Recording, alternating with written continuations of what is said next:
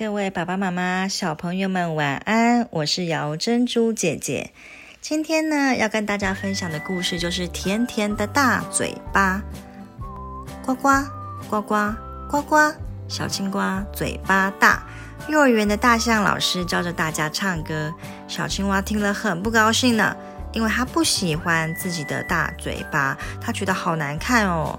小青蛙正在荷叶上发愁，老远的就看见小刺猬。小青蛙赶忙的冲他打招呼说：“刺猬哥哥你好啊！”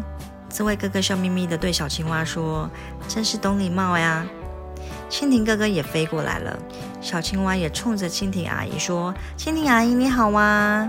蜻蜓阿姨慈爱着看着小青蛙说：“小伙子真不错呀。”山羊叔叔在岸边吃草，小青蛙也看见了，蹦蹦跳跳的跳到岸上，说：“山羊叔叔你好哇！”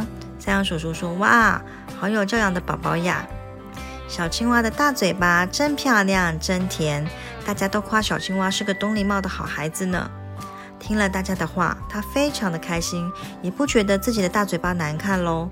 他高兴地唱起歌：“我是小青蛙，呱呱呱，见到大家问声好，大家夸我有礼貌哦。”小朋友们，这个故事告诉我们要做个有礼貌的好孩子，大家都会喜欢你的哟。亲爱的故事非常的短暂。但是呢，每一篇告诉大家的故事都有一个很重要、很重要的意义哦。